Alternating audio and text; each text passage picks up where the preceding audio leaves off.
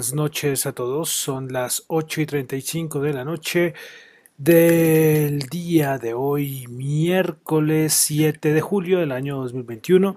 Mi nombre es John Torres y este es el resumen de las noticias económicas del día de hoy. Quiero empezar, como siempre, saludando a los que me escuchan en vivo en Radio Dato Economía, los que escuchan el podcast en Spotify y en todas las plataformas disponibles.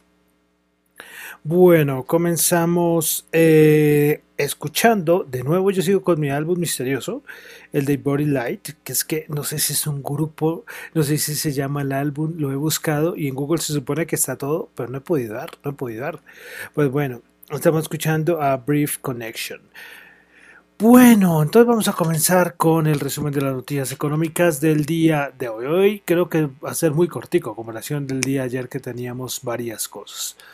Bueno, comenzamos eh, con, a ver, con Europa. Vamos a comenzar con Europa. A ver que esto no lo puedo ver muy bien. Listo. Ok, comenzamos con Europa, tenemos venta minoristas en Italia del mes de mayo, 0,2%, cuando se esperaba un aumento del 3%, y el interanual 13,3%. Tuvimos producción industrial alemana, el dato mensual en mayo una caída del 0,3%, cuando se esperaba un aumento del 0,5%. El interanual se ubica en 17,3%. En Estados Unidos pasamos, como le digo, hoy va a ser rapidito porque en Estados Unidos todo el mundo esperaba y era las minutas de la Reserva Federal. Eh, estas son las minutas de la reunión, pero de hace como unas tres semanas. Es decir, pues sí es importante para conocer, pero es que en tres semanas pasan muchas cosas. Pero bueno, eh, voy a resaltar tres cositas. Primero, eh, de, las, de las minutas de la FED. Primero que algunos de los participantes han hecho que el que la, que, la Reserva Federal sea paciente mientras revisa el progreso de sus objetivos y puede así analizar los ajustes respecto a sus planes de compra de activos. Eso es como lo, clave. También eh, los participantes de, la, de, estas, de esta reunión de la Reserva Federal pues reafirmaron sus intenciones de proporcionar eh, mucha información antes de hacer cualquier anuncio de el tapering. Y finalmente, algunos o varios, mejor, participantes expresaron su preocupación por los datos de inflación, ya que estos podrían permanecer muy altos. Las expectativas de inflación a largo plazo pueden subir a niveles inaceptablemente altos. Entonces esto fue lo que quise resaltar, las minutas, eh, pueden encontrar los que quieran en las redes sociales o en la página de la Reserva Federal, ahí está el documento completo.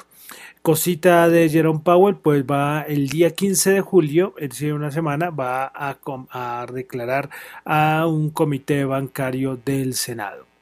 Bueno, hoy también habló Bostic, que es de los más conservadores, eh, respecto a la compra de activos, él dijo que es imposible saber cuándo la Reserva Federal va a acabar con la compra de activos. Imposible para él, para él. Para este recordemos que este es de los más, más conservadores, más dovish. Recuerden que el otro día yo les expliqué. Dovish y, y, hawkish, ¿no? Entonces, es decir, halcones y palomas. Cuando sean palomas son conservadores, vamos a mantener tasas, y entonces que hawkish es vamos a aplicar tapering, vamos a aumentar tasas, ven todo lo contrario, todo lo contrario. Postic también habló de otras cosas, pero nada así, ya como siempre les he dicho, cuando es muy repetitivo, pues no, no vale la pena resaltarlo. Bueno, vamos a pasar directamente a los mercados. Como les digo, parecía que fuera viernes por el, por el contenido que siempre lo hago rápido. Bueno, el petróleo que está dando mucho que hablar estos días. Eh, primero que todo, inventario SAPI. Recuerden que el inventario SAPI tenía que salir ayer martes, pero como fue vestido, se corrió al día miércoles. Pues bueno, inventario SAPI, eh, petróleo, una caída de 7,9 millones de barriles. Bueno, se sigue pensando, a ver, a ver qué va a pasar con lo de la OPEP. Eh, es que hay un miedo, yo creo que les había contado eso. Recuerden que la reunión del lunes, pues nada, se aplazó sin llegar a ningún, a ningún acuerdo en especial, pero es que hay un miedo y es que recuerden que los Emiratos Árabes Unidos quieren aumentar eh, su producción. Y por ahí hay algún miedito y algún rumor que es que, claro, los Emiratos Árabes Unidos tranquilamente podrían decir, bueno, me retiro de la OPEP y, y yo soy libre de hacer lo que quiera. y esto no sería muy bueno para el mercado del petróleo porque imagínense, eh, los Emiratos Árabes Unidos tomando la decisión de ellos mandar al mercado eh, todo el, petróleo que quieran. ¿ok? Entonces esto es, esto es de cuidado. Entonces ahí ver a ver también Arabia Saudita y Emiratos Árabes, que son los que están ahí con el inconveniente, porque recordemos que el resto estaban de acuerdo, pero los Emiratos Árabes Unidos no, y por eso es que todavía no se llega a alguna alguna conclusión de esta última reunión de la OPEP. Bueno, un dato curioso, ¿recuerdan este mm, el, el Ever Del buque este que se atascó en el canal del Suez hace varios, hace varios meses, pues por fin, por fin, después de varios meses, por fin ya quedó libre y salió del, canal del Suez y, yo no sé cómo habrán hecho ahí con la mercancía, los trabajadores, bueno, toda una historia esto del, del buque que también afectó a los precios de todo, ¿no? Bueno, eh, una cosita de noticias y es que Donald Trump, recuerdan que el año pasado a Donald Trump lo sacaron de las redes sociales, de Facebook, de Twitter, pues bueno, pues parece que Donald Trump va a demandar eh, a Google, a Facebook y a Twitter, precisamente porque, por todos estos de estas, estos vetos a nivel de redes sociales que tuvo. Y es que él dice, a ver, para la libre expresión, si a mí me sacaron de todas las plataformas y está totalmente vetado, veremos a ver qué pasa. Listo, bueno, de mercados, ¿qué les digo? Nada, rebotaron los mercados, hay alguna especie por ahí de rotación, yo casi no hablo del Russell, pero, pero Russell es como el índice, recuerden que todo, el Nasdaq, el Dow Jones, el CP500 son índices que agrupan empresas con ciertas características. Hay uno que yo casi no nombro, que es el Russell 2000, que son como las empresas que son muy pequeñas empresas pues ha ido bajando los últimos días y el Nasdaq sigue subiendo, aunque hoy subieron los, los tres índices principales. También las declaraciones, o bueno, lo que apareció en las minutas de la fe también ayudó un poquito a subir, pero como digo, las subidas no son importantísimas, pero ahí va de 0.1%, máximos históricos, máximos históricos, no hay ningún, no hay ningún problema. Bueno, eh, comenzamos. Nasdaq 100 subió 24.01%, 14.810 puntos. Principales ganadoras del Nasdaq 100 tuvimos a eh, Biogen con 3%, eh, Veris Analytics 2.5% y, y Fastenal Company 2.3%. Principales perdedoras Moderna menos 4.9%, eh, C-Links menos 4.6% y AMD 4 menos 4.1%.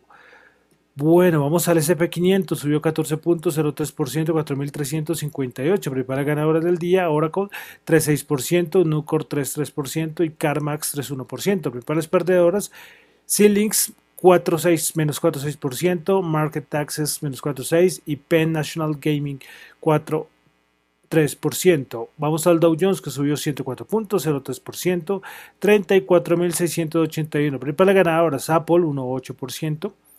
Trien Company 1.5% eh, y Home Depot 1.3%. Preparas perdedoras Boeing menos, o menos 1.8%, Chevron menos 1% y Salesforce menos 0.7%. Listo, continuamos a la Bolsa de Valores de Colombia, el MSCI Colcap subió 14 puntos, 1,1% a 1.286. Prepara ganadoras, Grupo Sura Ordinaria 3,1%. Eh, preferencial Bancolombia 2,9% y Banco Bogotá 2,9%. Preparas perdedoras Celsia menos 1,5%. Grupo Argos Ordinaria menos 0,7% y Mineros menos 0,5%. Hay un datico que hace mucho, muchos, muchos días, varios días, es eh, la rentabilidad del, del bono del tesoro.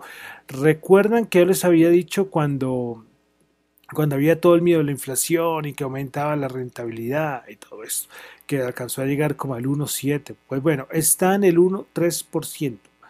Muchos decían que se iba para el 2% y miren, está en el 1,3%.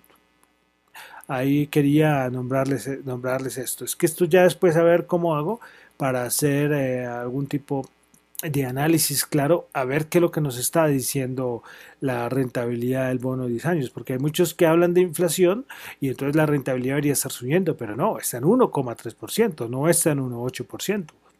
¿Ok? Y eso también, recuerden que cuando subía mucho, eh, la rentabilidad, ¿te acuerdan? El Nasdaq bajaba, el dólar subía, bueno, y ahora pues claro, así con este panorama, al sector bancario no es muy bueno, pero algunos sectores sí. Pero quería nombrárselo, 1,3% la rentabilidad del bono de tesoro de 10 años de los Estados Unidos. Pasamos a commodities. El petróleo WTI 72.2 bajo 1.4, Brent 73.3 bajo 1.6, las bajadas de los últimos días, no sé por qué son, del petróleo, pero bajadas importantes, importantes, porque la, la como decimos, está ahí sin definir, pero pero, pero bueno, es que no se ha cambiado nada, pero sí curiosas estas bajadas del petróleo. El oro 1804, 1804 subió 9, el Bitcoin 34.149 subió 49 dólares. Ah, bueno, pero vamos a revisar en cuanto está, que se me olvida que siempre echamos una revisadita. Hombre, miren, está bajando con fuerza 33.300, 33.300, es decir, una bajadita de 700 dólares. No sé qué habrá pasado, pero que yo sepa, en los últimos minutos no ha pasado nada así extraño. Pero bueno, así son las criptomonedas y así es el, el Bitcoin. Bueno, y para terminar el dólar, por encima de nuevo la tasa representativa en Colombia, 3.815, de nuevo por encima de los 3.800, subió 34 pesos. Bueno, con esto termino por el día de hoy el resumen de las noticias económicas. Recuerden que lo mío son opiniones personales, no es para nada ninguna recomendación de inversión. Mi nombre es John Torres, me encuentran en Twitter en la cuenta arroba John Chu y en la cuenta arroba Dato Economía. Muchísimas gracias.